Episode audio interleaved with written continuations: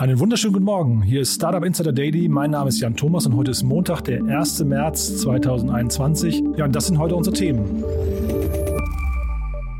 Swarovski steigt bei N26 ein. Zalando und HelloFresh könnten in den DAX aufsteigen. Die Trading-Plattform Robinhood könnte im März an die Börse gehen. Es kursiert eine erste inoffizielle Version eines Tesla-Smartphones. Und der Umsatzrückgang von Airbnb fällt geringer aus als erwartet. Das sind also die News des Tages, zu denen kommen wir gleich mit Frank Philipp. Aber vorher habe ich noch mal ein paar Ankündigungen. Wir machen ja jetzt diesen Podcast genau einen Monat lang. Das heißt, jetzt kommen wir den zweiten Monat. Und es ist Zeit für uns, die nächste Stufe zu zünden. Und deswegen wird es ab sofort eine neue Rubrik geben. Und diese Rubrik heißt Investments und Exits. Und damit fangen wir heute an. Und wir freuen uns total, denn wir haben ein ganz tolles Line-up an Experten, die mit uns jeden Tag die Investment News oder die Finanzierungsrunden des Tages analysieren. Und ihr wisst es ja wahrscheinlich, es passiert wirklich sehr, sehr viel. Das heißt, die Experten, mit denen wir sprechen, picken sich so zwei, drei, vier News des Tages raus. Und über die wollen wir dann so sieben bis zehn Minuten sprechen. Und damit fangen wir heute an. Und heute ist bei uns Enrico Melles. Er ist Principal bei Project A Ventures. Aber ich möchte mal ganz kurz die anderen Experten noch erwähnen, die jetzt in den nächsten zwei Wochen dann immer wieder rotierend bei uns auftauchen. Das ist Christian Mehrmann, er ist Founding Partner bei Cherry Ventures. Jan Mitschaika, er ist Partner bei HV Capital. Paula Hübner, sie ist Associate bei La Familia. Christian Hoppe, er ist Managing Director bei der Silicon Valley Bank in Deutschland. Peter Specht, er ist Principal bei Creandum. Otto Birnbaum, er ist General Partner von Revent. Christoph Behn und Tina Dreimann, beide von Better Ventures. Martin Janicki, Principal bei Cavalry Ventures hier in Berlin und Ines Streimel-Weger von Creandum, ebenfalls Investment Manager dort. Und ja, wie gesagt, wir fangen heute an mit Enrico. Wir haben heute noch einen Tick zu lang gesprochen. Wir werden das straffen in der Zukunft. Also das soll halt wirklich ein kompakter Block werden. Aber ich glaube, es wird total lehrreich, weil es ist natürlich total, das sind ja genau die Leute, um die es geht, die hinterher sich Investments anguckt. Zum einen hat es natürlich den News-Charakter, aber zum anderen kann man halt eben auch dabei lernen, wie Investoren denken. Ich hoffe, wir stiften damit entsprechenden Mehrwert. Wir freuen uns auf jeden Fall über euer Feedback. Wir freuen uns natürlich auch, wenn ihr den Podcast weiterempfehlt. Und wir freuen uns natürlich auch, vielleicht könnt ihr das jetzt mal so nebenbei machen beim Hören, uns einfach mal äh, eine Bewertung bei iTunes hinterlassen, einfach ein paar Sterne hinterlassen, von denen ihr denkt, die treffen den Nagel auf den Kopf oder eine kurze Bewertung. Wir lesen alles, wir freuen uns über alles. Feedback ist wirklich sehr willkommen. Oder auch das Ganze mal auf LinkedIn teilen. Also wenn ihr uns was Gutes tun wollt, damit könnt ihr uns den größten Gefallen tun. Und äh, das ist also die große Ankündigung des Tages oder die Veränderung des Programms. Wie gesagt, eine neue Rubrik. Dann möchte ich gerne hinweisen auf unseren Gast des heutigen Tages. Das ist Finn Hensel von Wei. Und ihr habt es vielleicht mitbekommen, die Stiftung Warentest hat also quasi CBD-Produkte in Deutschland, also Kapseln und Öle getestet. Und äh, Finn ist nicht ganz einverstanden mit dem Ergebnis. Warum das so ist, wird er gleich erklären. Da haben wir also gleich drüber gesprochen. Das kommt dann, wie gesagt, nach den Investment News und die kommen nach den Nachrichten mit Frank Philipp. Und die wiederum kommen nach den Verbraucherhinweisen und die kommen jetzt. Werbung. Diese Folge wird präsentiert von Moss. Die Firmenkreditkarte, die speziell für deutsche Startups und Tech-Unternehmen entwickelt wurde. Mit Moss digitalisiert ihr eure Unternehmensausgaben mit Kreditkarten für das ganze Team. Die Moss-App erfasst alle Ausgabendaten automatisch. Ausgabe tätigen, Beleg hochladen, Kostenstelle auswählen und alle Daten per Klick an Datev exportieren. Mit Moss profitieren Gründer und Finanzteams von voller Ausgabetransparenz und schlanken Buchhaltungsprozessen ohne lästigen Papierkram. Für eine unverbindliche Demo von Moss geht auf moss.com. Verweist auf diesen Podcast und nutzt Moss drei Monate lang gratis.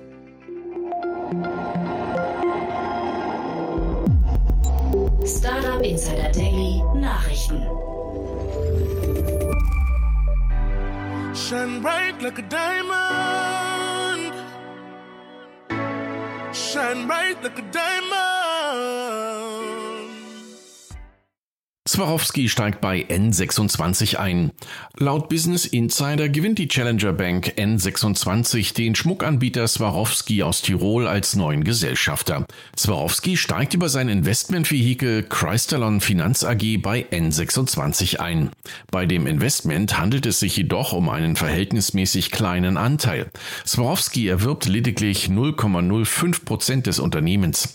Insgesamt hat sich das Stammkapital im Zuge der durchgeführten Kapitalerhöhung um 1,15 Prozent erhöht, was gemessen an der letzten Bewertung einem Investment von rund 30 Millionen Euro entsprechen würde.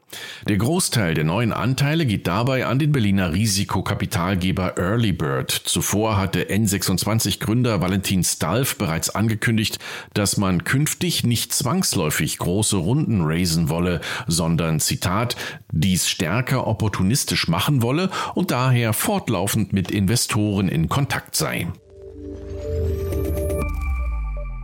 Ich kann auch alles wieder zurückschicken.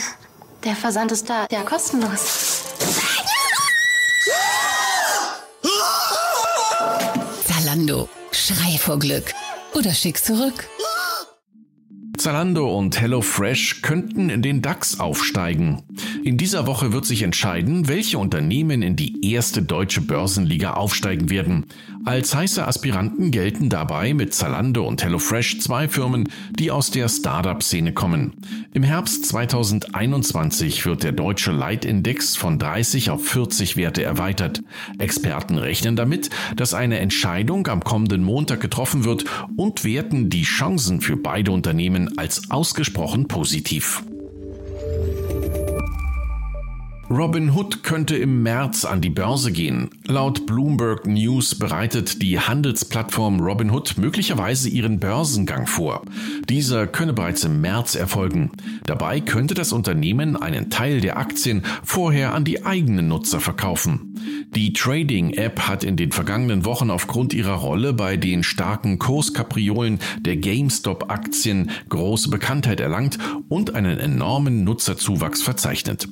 In seiner letzten Finanzierungsrunde wurde Robinhood mit 11,7 Milliarden US-Dollar bewertet. Robinhood lehnte eine Stellungnahme ab. Lernplattform mit Datenleck. Wie nun bekannt wurde, hat das Cloud-System des HPI ein Datenleck. Infolgedessen waren Videos von Schülern und Lehrern offenbar abrufbar. Über einen vergessenen Demo-Account konnten Nutzer eine Liste mit Namen und IDs hunderter Lehrer und den dazugehörigen Schulen abrufen und dann Tests einzelner Schüler inklusive handschriftlicher Bewertungen und Noten herunterladen. Sogar Videos, in denen Geschichte vorgetragen wurde oder Kinder tanzten, standen offen im Netz. Die Plattform wird seit 2016 als Open Source Lösung angeboten und wird vor allem von Schulen genutzt, die bisher kein eigenes System in Betrieb haben. Das Datenleck wurde inzwischen beseitigt. Artificial intelligence is modeled on the human brain, a gigantic network of almost 100 billion interconnected neurons.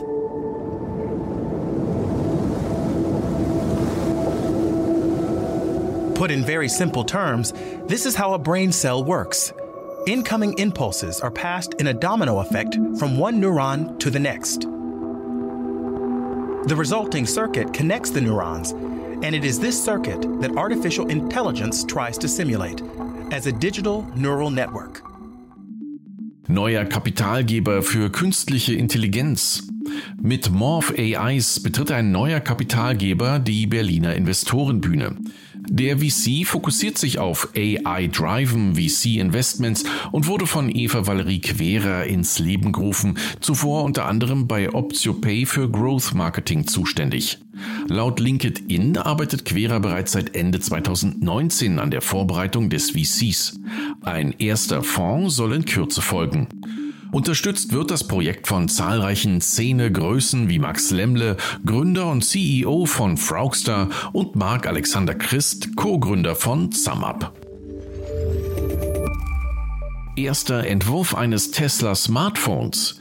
Es handelt sich lediglich um eine inoffizielle Designstudie des Designers Antonio De Rosa. Dennoch wird De Rosa für seinen Entwurf gefeiert. Seine These, mit einem Smartphone von Tesla könnte Elon Musk seine Produktwelt zusammenführen, sowie das iPhone bei Apple als Bindeglied zu anderen Produkten und Service funktioniert. Das auf den Namen Tesla Model P getaufte Smartphone könnte sowohl als E-Auto-Steuerung funktionieren, als auch das Brain-Computer-Interface Neuralink berücksichtigen. Selbst die Kryptowährung Marscoin könnte mit dem Tesla Smartphone geschürft werden. Es bleibt abzuwarten, wie Elon Musk auf die Designstudie reagiert.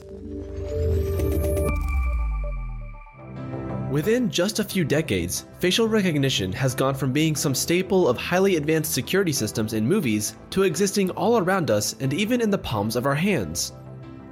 The technology has been implemented in several ways in our society. Some phones use facial recognition to grant access, and some governments, like China and the US, are using facial recognition on databases like driver's licenses for a variety of reasons. Facebook wegen Gesichtserkennung zu hoher Strafe verurteilt. Mit einem Vergleich legt das Online-Netzwerk Facebook eine Sammelklage bei. Geklagt hatten Nutzer, deren Gesichter Facebook ohne deren Einverständnis gescannt und gespeichert hatte. Wie CNET berichtet, muss Facebook den Nutzern insgesamt 650 Millionen US-Dollar zahlen. Es handelt sich um eine der größten Vergleichssummen bei einer Datenschutzklage in den USA. Der Rechtsstreit stammt bereits aus dem Jahr 2015.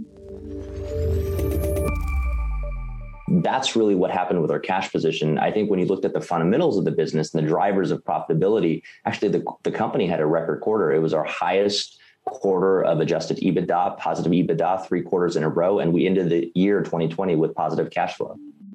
US-Lieferdienst DoorDash mit starkem Wachstum. Der Betreiber des größten Lebensmittellieferdienstes DoorDash hat seine ersten Ergebnisse nach seinem Börsengang veröffentlicht. Das US-Unternehmen erwirtschaftete im vierten Quartal 2020 einen Umsatz von 970 Millionen US-Dollar.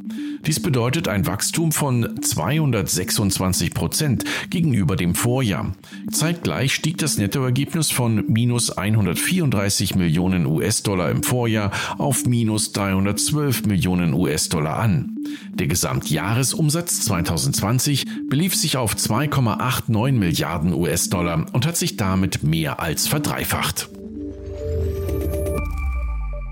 But the first trips people want to do probably are not international travel. The first trips we want to do are probably closer to home, probably by car, probably in smaller towns and communities, and likely with their friends and family, people they haven't seen over the last year or so. That's probably the first trip most people will do. But I think what you're going to see is people are now dreaming. They're dreaming of other places they can go.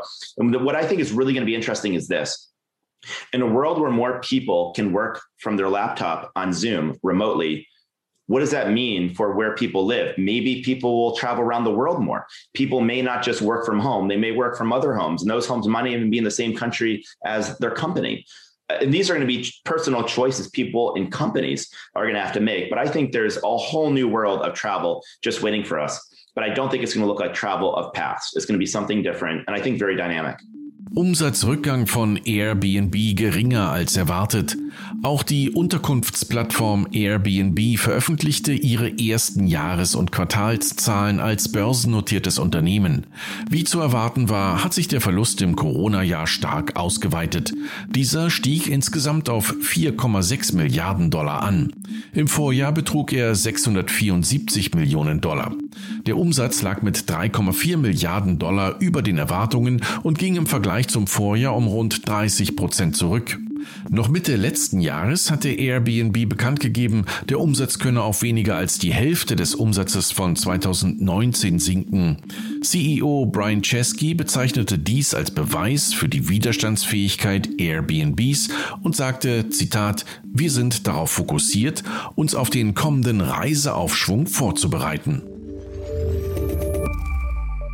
Und das waren die Startup Insider Daily News vom 1. März. Und jetzt zurück zu Jan Thomas. Ja, das waren also die Nachrichten mit Frank Philipp. Vielen Dank nochmal, Frank. Und äh, was ich vorhin vergessen habe anzukündigen, es gibt heute Nachmittag noch eine Sendung, eine Sondersendung. Und zwar hatten wir zwei Gäste. Jörg Diewald, der CCO von Solaris, von der Solaris Bank ist bei uns. Wir haben über die Jahreszahlen gesprochen von der Solaris Bank und das gleiche auch mit Oliver Mackprang. Er ist der CEO von Mice Mobility. Auch da gab es Zahlen und beides haben wir ein bisschen ausführlicher diskutiert. Deswegen also die Sondersendung am Nachmittag. Das nur als kurzer Hinweis und damit Bühne auf, Scheinwerfer an für unsere neue Rubrik. Startup Insider Daily, Investments und Exits. Heute mit Enrico Mellis von Project A. Okay, cool. Ja, ich freue mich. Enrico Mellis ist bei uns von Project A. Hallo Enrico. Hi Jan, freut mich. Vielen Dank Ja. für die Einladung. Ja, selbstverständlich. Du, toll, dass du dir die Zeit nimmst. Ähm, wir, wir machen das ja hier so, vielleicht mal kurz als Verständnis für die Hörer. Wir schicken den Investoren, die sich bereit erklärt haben, hier mitzumachen, schicken wir immer quasi alle Investments des Tages, die wir oder alle, alle investmentrelevanten News des Tages rüber. Und dann habt ihr Zeit, euch da Gedanken zu machen und sucht euch ein paar Dinge aus, die euch ins äh, Auge gestochen sind, weil wir eben auch nur natürlich hier begrenzte Zeit haben.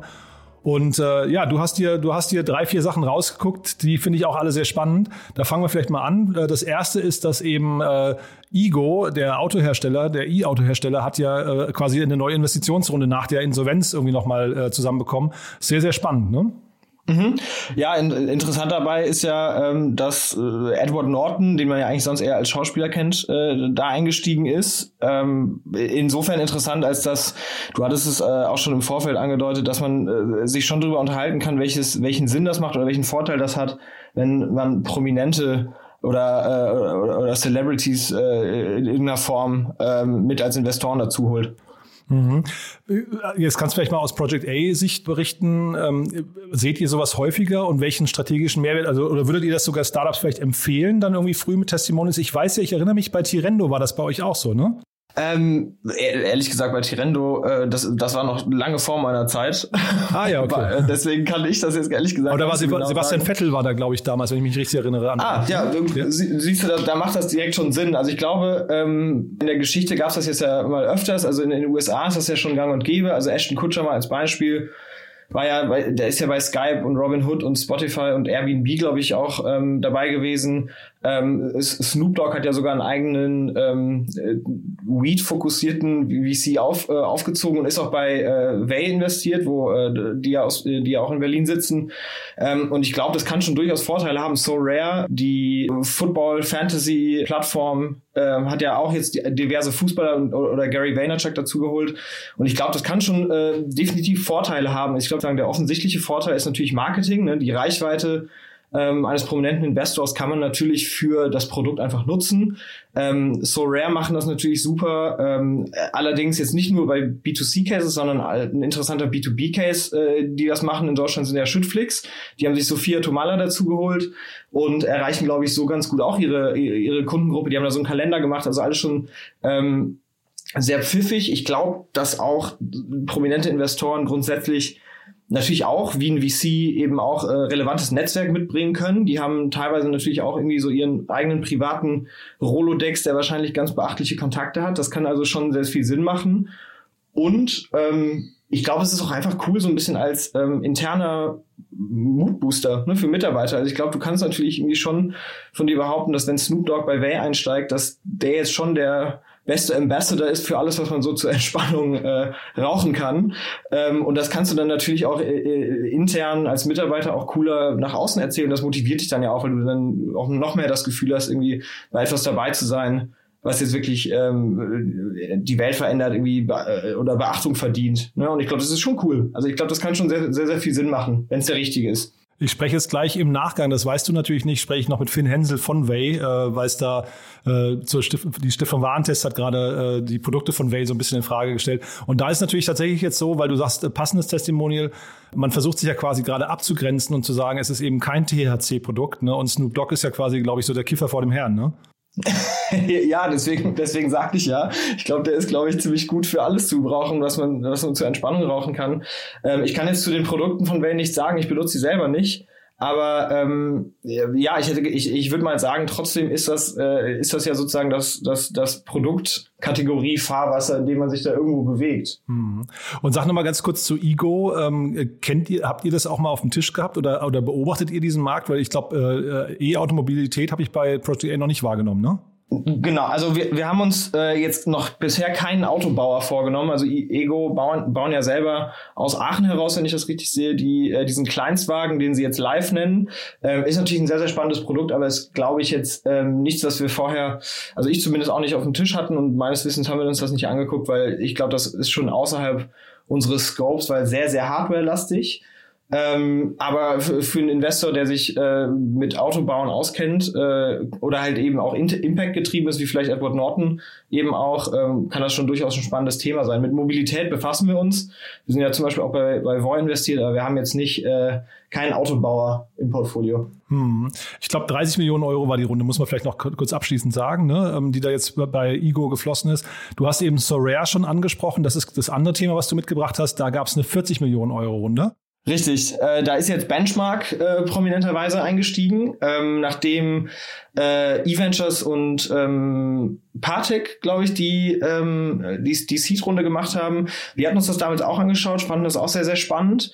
Wollen wir mal erklären, worum, worum Ich wollte gerade sagen, das musst du, glaube ich, mal erklären, warum das spannend ist, weil das ist für mich so, so, so weit weg von der, von der normalen Denke, muss ich sagen. Also da habe ich schon gemerkt, jetzt werde ich doch langsam alt. ja, also, naja, gut, ich, äh, ich glaube, ganz einfach zusammengefasst ist es so ein bisschen wie äh, Panini und Comunio, nur halt eben, ähm, dass man tatsächlich auch mal mit Geld spielen kann.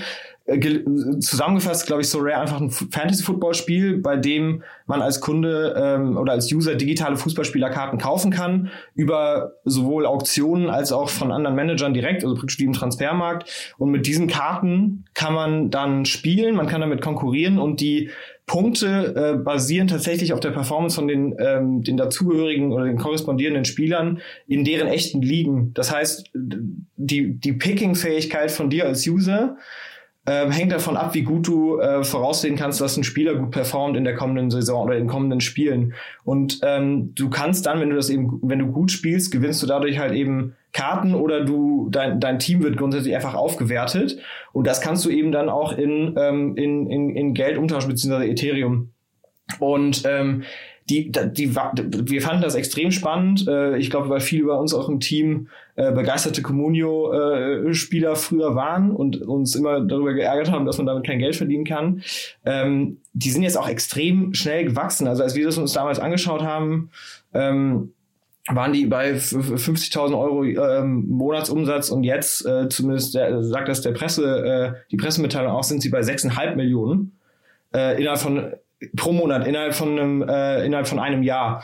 Und ähm, ja, also ich bin auch als, als User fleißig dabei. Ich finde, das ist ein sehr, sehr spannendes Thema. Non-fungible Tokens werden ja grundsätzlich jetzt gerade immer populärer. Und ich glaube, das ist auch interessant insofern, dass das ist mal ein ähm, attraktiver und für User auch sehr schnell und einfach zugänglicher Use Case für Blockchain-Technologie ist. Und ich glaube, das war ja bisher immer auch so das Problem, von, von, von Blockchain-Technologien, dass abseits davon, dass da viel Betrug gab und Finanzspekulation und Manipulation, äh, dass, dass ein großes Problem dessen einfach die Komplexität ist und dass es ohne Use Case auch so ein bisschen einfach sehr, es ist auch ein sehr trockenes Thema. Ne? Und ich glaube, das macht es der, der Masse zugänglich und ist grundsätzlich sehr zu begrüßen.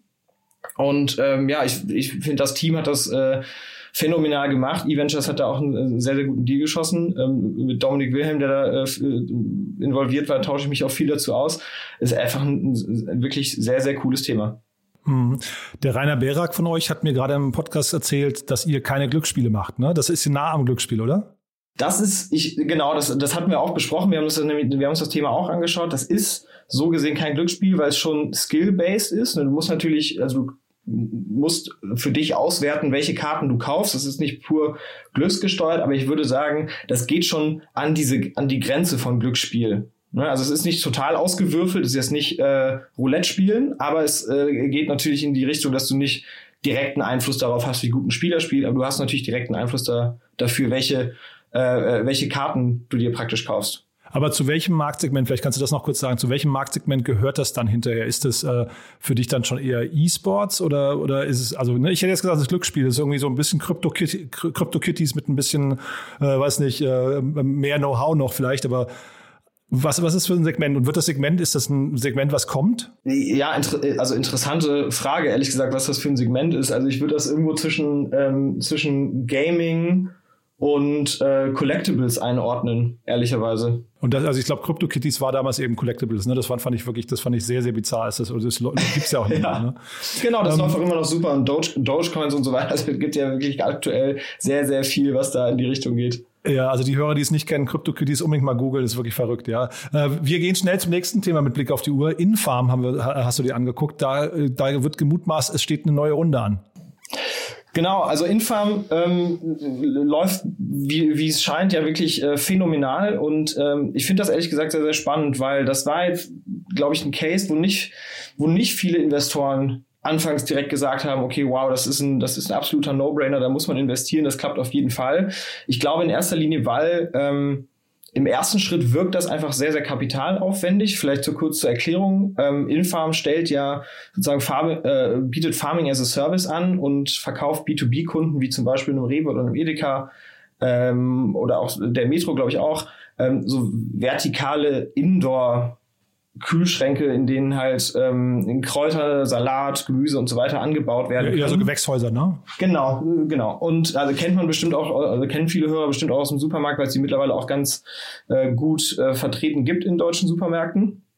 Und ähm, das läuft natürlich dann sozusagen über ein Subscription-System. Das heißt, der das heißt, Infarm muss sozusagen diese, diese äh, Schränke vorfinanzieren, soweit ich das richtig verstehe. Kann natürlich sein, dass sich da mittlerweile was dran geändert hat. Aber das bringt natürlich einen hohen Kapitalaufwand mit sich.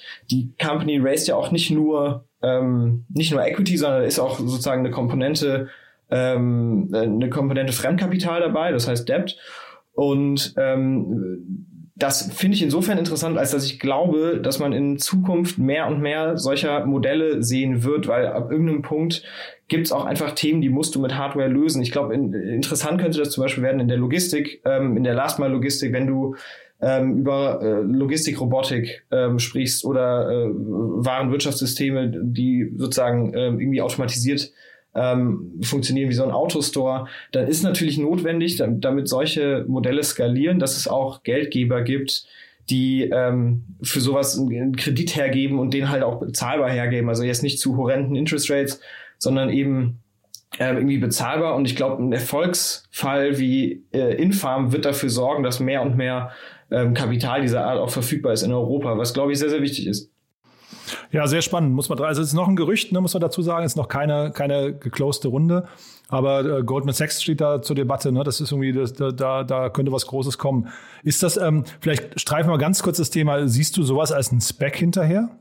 Puh, ähm, das ist eine gute Frage. Also gerade ähm, ob das jetzt ein Spec ist oder ob, ob die Company normal äh, eine IPO macht, ist vielleicht eine andere Frage. Aber ähm, ob, ob das ein Thema ist, was in Public Markets ziehen könnte, also praktisch wo im, im Public Market dann auch noch viel Demand für entsteht und praktisch äh, der Wille entsteht, das zu äh, finanzieren von, ähm, von vom öffentlichen Markt, dann glaube ich, das ehrlich gesagt könnte ich mir schon vorstellen grundsätzlich, weil die Leute ähm, kennen es halt, ne, vielleicht, ne? Genau, die Leute sehen das, die Leute können das nachvollziehen und ich glaube, es geht ja schon darum, auch den Produktionsfootprint von ähm, den Produkten, die da angebaut werden, also den den Carbon Footprint ähm, zu reduzieren, was ja jetzt vielen Leuten auch ein Anliegen ist. Und ich glaube, dass äh, da entsteht dann halt sozusagen nicht nur ähm, oh, ich kenne das aus dem Supermarkt und das, äh, die Kräuter schmecken gut, deswegen will ich das finanzieren, sondern die Leute verstehen auch sozusagen den, ähm, den potenziellen äh, ökologischen Impact dessen. Also, also am Ende des Tages, ja, kann ich, könnte ich mir schon vorstellen, dass das passiert. Mhm. Ja, und das Kapital ist halt gerade so günstig. Ne? Also irgendwie, wenn man das, wenn, wenn man das Zeitfenster nutzen möchte, vielleicht. Aber gut. Ähm, du, ganz schnell noch, weil wir haben ja eigentlich gesagt, das soll ja eigentlich so ein 10-Minuten-Format werden. Ne? Jetzt sind wir schon drüber. Äh, nichtsdestotrotz, es gibt noch mal zwei spannende neue Fonds, über die wollen wir noch ganz kurz reden. Vielleicht kannst du das mal kurz zusammenfassen. Genau, also ähm, hast du auch schon mir rübergeschickt, also sowohl Sequoia als auch Bessemer ähm, haben neue Fonds geraced und äh, äh, abgeschlossen und ähm, sagen auch in ihrer Kommunikation deutlich, dass sie das eben auch für europäische äh, Startups getan haben. Und ähm, ich glaube, dass ist ganz interessant insofern, als dass das ein, ein, Trend widerspiegelt, den wir jetzt in den letzten Jahren, also ich bin jetzt nicht so lange dabei, aber äh, seit vier Jahren circa bei Project A und das, was man auf jeden Fall merkt, ist, dass die Amerikaner oder die amerikanischen Fonds mehr Interesse am europäischen Ökosystem zeigen als vorher und das auch schon zu früheren Runden. Ne, also ähm, Beispiel mal Sequoia, die haben ja äh, nicht nur jetzt auch einen Partner mit äh, Luciana, ähm, äh, die früher bei Excel war in, äh, in Europa, ähm, sondern eben auch ein Scout-Programm, was für die, glaube ich, sehr wichtig ist, um sehr, sehr Early-Stage-Companies auch hier schon ähm, zu finden. Und ähm, ich glaube, genauso äh, Bessemer, die halt auch sagen, dass sie weiterhin auf Europa setzen, ähm, gerade auch viel, äh, ein paar Investments hier gemacht haben, ähm, zum Beispiel Cargo One und Mambu jetzt Later Stage, aber auch äh, Streamloots aus Spanien relativ Early Stage, also das war eine äh, Series A, ähm, wenn ich mich äh, recht erinnere, von, ich glaube, circa 5 Millionen. Ähm, Insight ist bei Planradar äh, eingestiegen und so. Ich, ich glaube, das ist grundsätzlich schon ähm, äh, sozusagen äh, deren also deren Validierung für das Ökosystem Europa und ich glaube, das ist echt, das ist sehr sehr gut für uns. Hm. Und ich habe mir bei beiden das mal bei Crunchbase angeguckt. Die sind ja unglaublich aktiv. Ne? Das sind so quasi so, das ist jetzt wirklich so die Königsklasse, die dann jetzt nach Europa kommt. Ne? Beide haben über 1000 Investments schon gemacht, habe ich gesehen. Ja. Genau, und schon auch so also die ein oder andere äh, Company finanziert, die man sehr gut kennt und die natürlich auch äh, extremer Erfolg war. Super. Du Enrico, dann wollen wir es mal hierbei gut lassen, äh, gut sein lassen. Also wir könnten natürlich jetzt noch ewig reden, aber wir wollen, wie gesagt, hier das immer so als ein maximal 10 Minuten Block eigentlich äh, etablieren. Und äh, von daher toll, dass du, dir, dass du dir das vorgenommen hast, dass du auch so mutig warst, quasi jetzt als allererster von der ganzen Reihe irgendwie hier heute mit mir zu sprechen. Finde ich großartig. Vielen, vielen Dank für deine Zeit und das waren tolle Einschätzungen. Ja, vielen Dank dir. Danke, dass du so mutig warst, den ersten Versuch mit mir zu machen. Ich, ja, äh, ich bin schon gespannt, was noch kommt. Das ist ein cooles Format, glaube ich. Klasse. Ich danke dir. Ne? Und bis dann noch eine schöne Woche. Danke ebenso. Ciao. Ciao. Ja, so viel also zu Enrico Melles, Principal von Project A Ventures hier in Berlin. Und damit gehen wir direkt rein ins nächste Interview. Bei uns ist Finn Hensel von der Sanity Group hier in Berlin. Startup Insider Daily Interview. Okay, ich freue mich. Finn Hensel ist bei uns. Wir sprechen über die Stiftung Warentest. Hallo Finn. Hallo Jan. Finn, ähm, ich bin eigentlich, muss ich sagen, ein Freund von der Stiftung Warentest grundsätzlich, aber ich glaube, du zumindest seit kurzem vielleicht nicht mehr, ne? also tatsächlich bin ich auch ein großer Freund der Stiftung Warentest. Ähm, trotzdem tatsächlich, du sprichst wahrscheinlich auch das Ergebnis der CBD-Produkte an, äh, hat mich das ein bisschen überrascht, äh, aus verschiedenen Gründen, ähm, aber da können wir ja gleich vielleicht nochmal drauf eingehen. Ja, also die Stiftung Warentest hat, glaube ich, in, in Summe, die haben so, so knapp 20 Produkte getestet, glaube ich, und ich glaube, sie haben sie alle zerrissen. Das war so mein, mein äh, zumindest war vielleicht sehr einfaches Fazit. Ich weiß nicht, wie hast du denn die ganze Situation begriffen? Also meines Erachtens haben sie nicht die Produkte zerrissen, sondern sie haben meines Erachtens äh, die Glaubhaftigkeit des Wirkstoffes CBD zerrissen. Und äh, genau, und das fand ich halt persönlich ein bisschen schwierig. Äh, zum einen ähm, haben sie sehr stark Nahrungsergänzungsmittel ähm, und Kosmetik und quasi alle möglichen Dosierungsformen in einen Topf geworfen. Also wenn man sich das genauer anguckt, dann sieht man eigentlich, dass sie in erster Linie über Nahrungsergänzungsmittel geschrieben haben. Trotzdem haben sie immer von CBD allgemein gesprochen. Und das stört mich schon mal, weil wenn sie tatsächlich diese ganzen Themen sagen, äh, wo halt äh, die, der Verbraucherschutz noch vorsichtig ist und so weiter, da geht es nur um Nahrungsergänzungsmittel. Trotzdem durch so ein Statement und Testergebnis leiden natürlich auch die anderen Produkte wie CBD Kosmetik, äh, für die das halt nicht gilt zum Beispiel. Und das war eine Sache, die mich geärgert hat. Und zum Zweiten hat mich halt geärgert, sie, meines Erachtens waren sie voreingenommen, ähm, dass CBD als Wirkstoff Stoff ohnehin keine Rolle haben sollte. Und sie begründen das am Ende mit zwei Dingen. Sie sagen zum einen, ähm, ist noch nicht klar, wie die Wirkung ist in Studien. Ähm, da hat die ähm, Chefin der Stiftung Warentest im Spiegel-Interview neulich etwas zurückgerudert und hat tatsächlich gesagt, ja doch, man kennt natürlich schon die Studien, die sagen äh, und wo es starke Hinweise gibt, dass es gegen Angst, Angststörungen, Stress und Schlafprobleme helfen soll. Ähm, trotzdem wurde das im Test nicht deutlich und genau genommen, wenn man sich die Studienlage zu CBD anguckt, man kann überall äh, in Apotheken und man kann überall beim DM Baldrian kaufen, man kann Naturarzneimittel, man kann Kurkuma kaufen, man kann Chisandra kaufen. Ähm, es ist am Ende genau genommen genauso ein Naturstoff wie CBD und trotzdem hat CBD verglichen mit Kurkuma und Chisandra wahrscheinlich sogar eine gute Studienlage, aber trotzdem wird sich hier auf CBD eingeschossen und meines Erachtens nur, äh, weil es am Ende ein Wirkstoff der Cannabispflanze ist und dementsprechend das ohnehin schon mal skeptisch gesehen wird. So, das war der erste Punkt, der mich gestört hat. Äh, der zweite Punkt, der mich gestört hat, war äh, das Thema die Vapes, die Sie angesprochen haben. Äh, hier haben Sie ja den Vape von uns speziell rausgepickt und sagen, dass der grundsätzlich nicht genutzt werden sollte und ziehen halt den Querschlag ähm, zu den Todesfällen in den USA. Das muss ich sagen, geht schon zu einem Punkt, wo ich sage, das ist unseriös und da werden wir auch tatsächlich gegen vorgehen, weil am Ende des Tages die Vape-Todesfälle in den USA haben überhaupt überhaupt nichts, wirklich überhaupt nichts mit dem Vape von uns zu tun. Dort ging es um THC-Vapes, die halt ein Vitamin E-Acetat zugesetzt hatten, was letztendlich äh, als Verursacher dieser Lungenkrankheiten, die in den USA aufgetreten wurden, identifiziert wurde. Bei uns geht es um ein komplett anderes Produkt. Es ist zum einen kein THC drin, es ist kein Vitamin E-Acetat drin und wer sich das genau angesehen hat in den USA, das Vitamin E-Acetat wurde zugesetzt, damit das Produkt dickflüssiger wird und harziger aussieht. Das war nur bei illegalen Vapes der Fall, damit halt das Naturprodukt natürlicher aussieht. Ähm, das war bei legalen Vapes, die quasi im Markt vertrieben wurden, überhaupt nicht das Thema. Und das plötzlich mit unseren äh, Vapes in Deutschland zu vermischen, die auf einer ganz anderen Basis äh, zusammengesetzt sind, zu denen wir Studien haben, wo wir Toxikologie ähm, äh, untersucht haben, das hat mich schon sehr geärgert.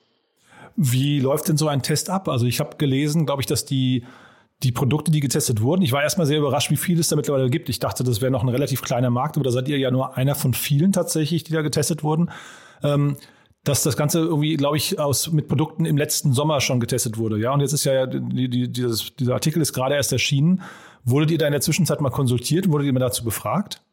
Ja, tatsächlich. Also im letzten Sommer ähm, hat die Stiftung Warentest uns ein paar Fragen geschickt. Äh, zum einen, äh, wie viel Gehalt in unseren Produkten drin ist. Sie haben gefragt, wie die Produktionsart ist. Ähm, sie haben äh, gefragt, ob wir Studien zu dem Thema haben. Ähm, und am Ende war eigentlich das die Hauptpunkte, die sie hatten. Ähm, und äh, uns haben sie suggeriert, sie untersuchen eigentlich zwei Themen. Sie untersuchen zum einen, äh, ist das drin, was versprochen wird? Also ist der Gehalt äh, des Wirkstoffes wirklich genauso hoch, wie auf der Verpackung steht? Und das zweite Thema, was sie untersuchen wollten, was wir verstanden hatten, war die mikrobiologische Belastung. Ähm, und das dritte ist, äh, war Rest THC drin. Und unser Produkt, ähm, die Kapseln, die dort getestet worden sind, haben sowohl den Gehalt drin gehabt, den sie sollten, sie waren nicht mikrobiologisch äh, belastet und sie hatten kein THC drin. Trotzdem wurden wir über einen Kamm geschert mit allen anderen Produkten und einfach gesagt, wir können es nicht empfehlen. Und das ist meines Erachtens eben ein Vorbehalt gegenüber CBD an sich und hat wenig mit den Produkten zu tun, die dort getestet wurden. Hm. Und generell war auch eine Aussage, dass insgesamt einfach weniger CBD drin ist als, als äh, versprochen. Also nicht nur bei euch, glaube ich, sondern in allen äh, 16 getesteten Produkten. Ist der Inhaltsstoff so teuer? Weil ich, also ich habe jetzt geguckt, das Produkt von euch, was getestet wurde, das war knapp 60 Euro teuer. Also ist auch nicht wirklich günstig, muss man sagen. Ist der Inhaltsstoff so teuer, dass man, dass man da sparen muss?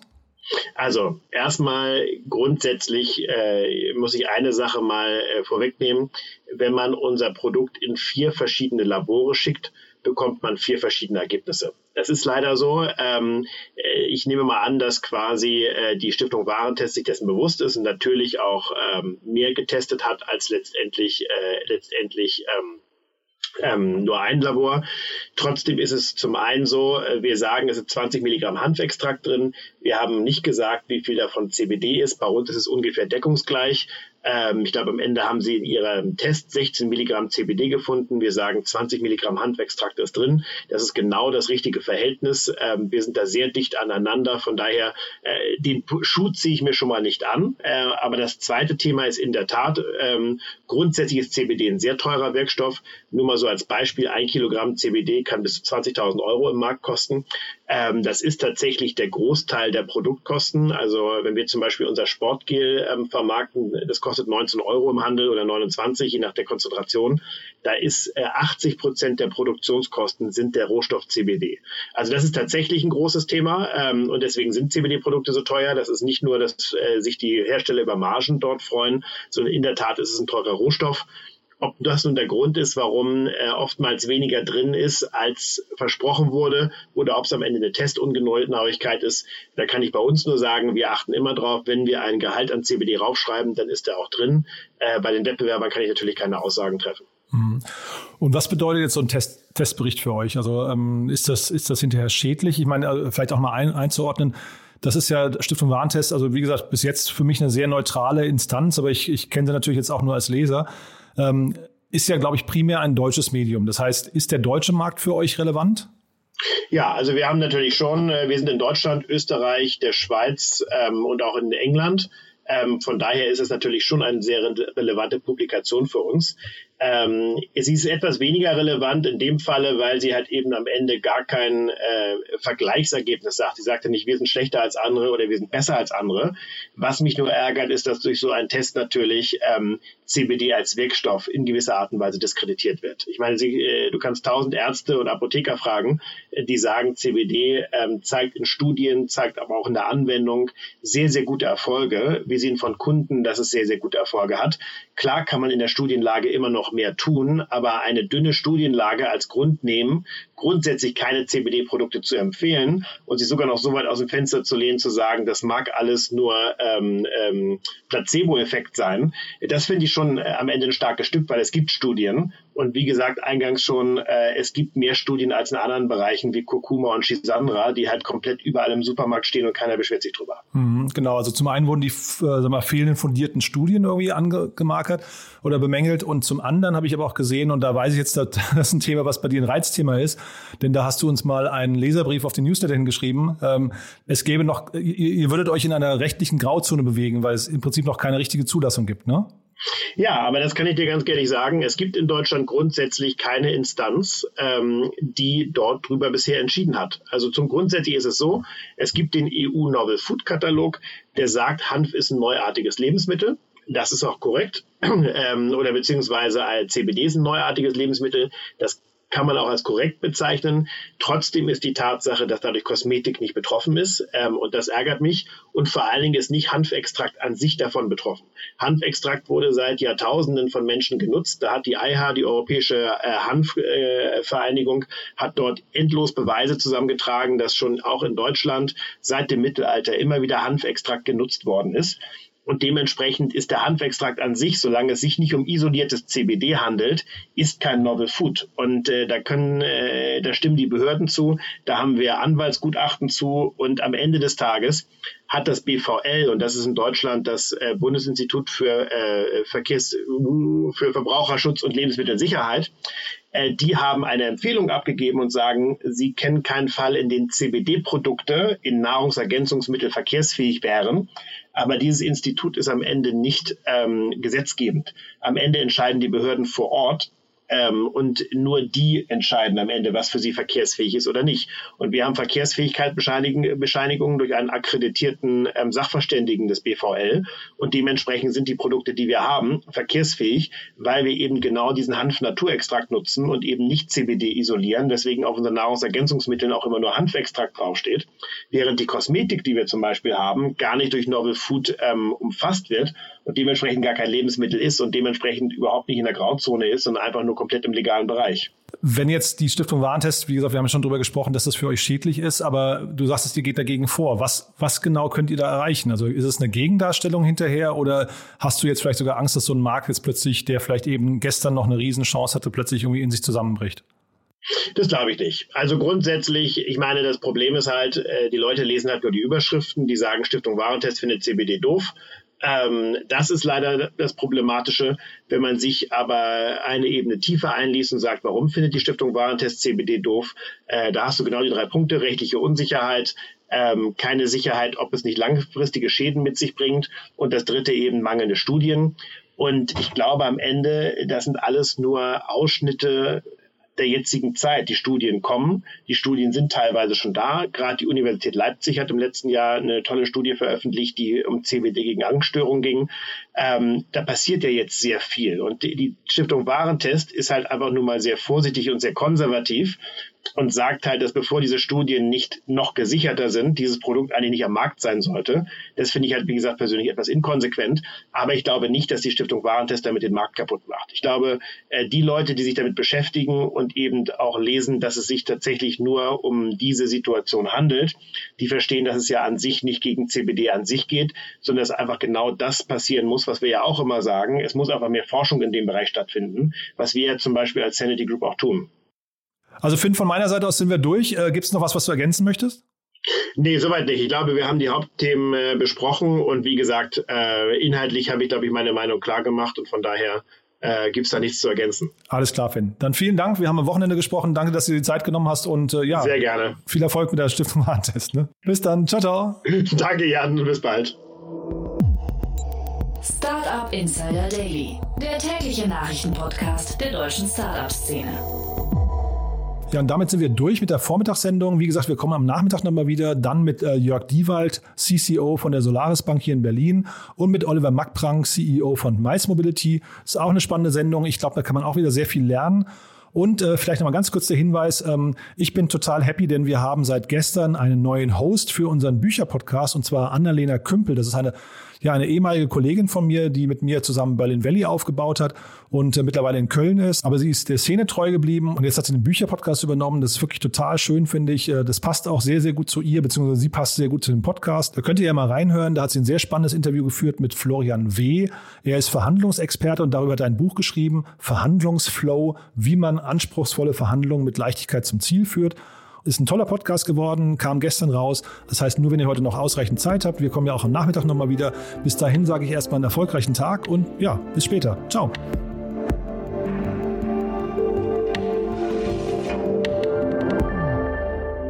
Diese Sendung wurde präsentiert von Moss, der Firmenkreditkarte, die speziell für deutsche Startups und Tech-Unternehmen entwickelt wurde. Alle weiteren Informationen auf getmoss.de.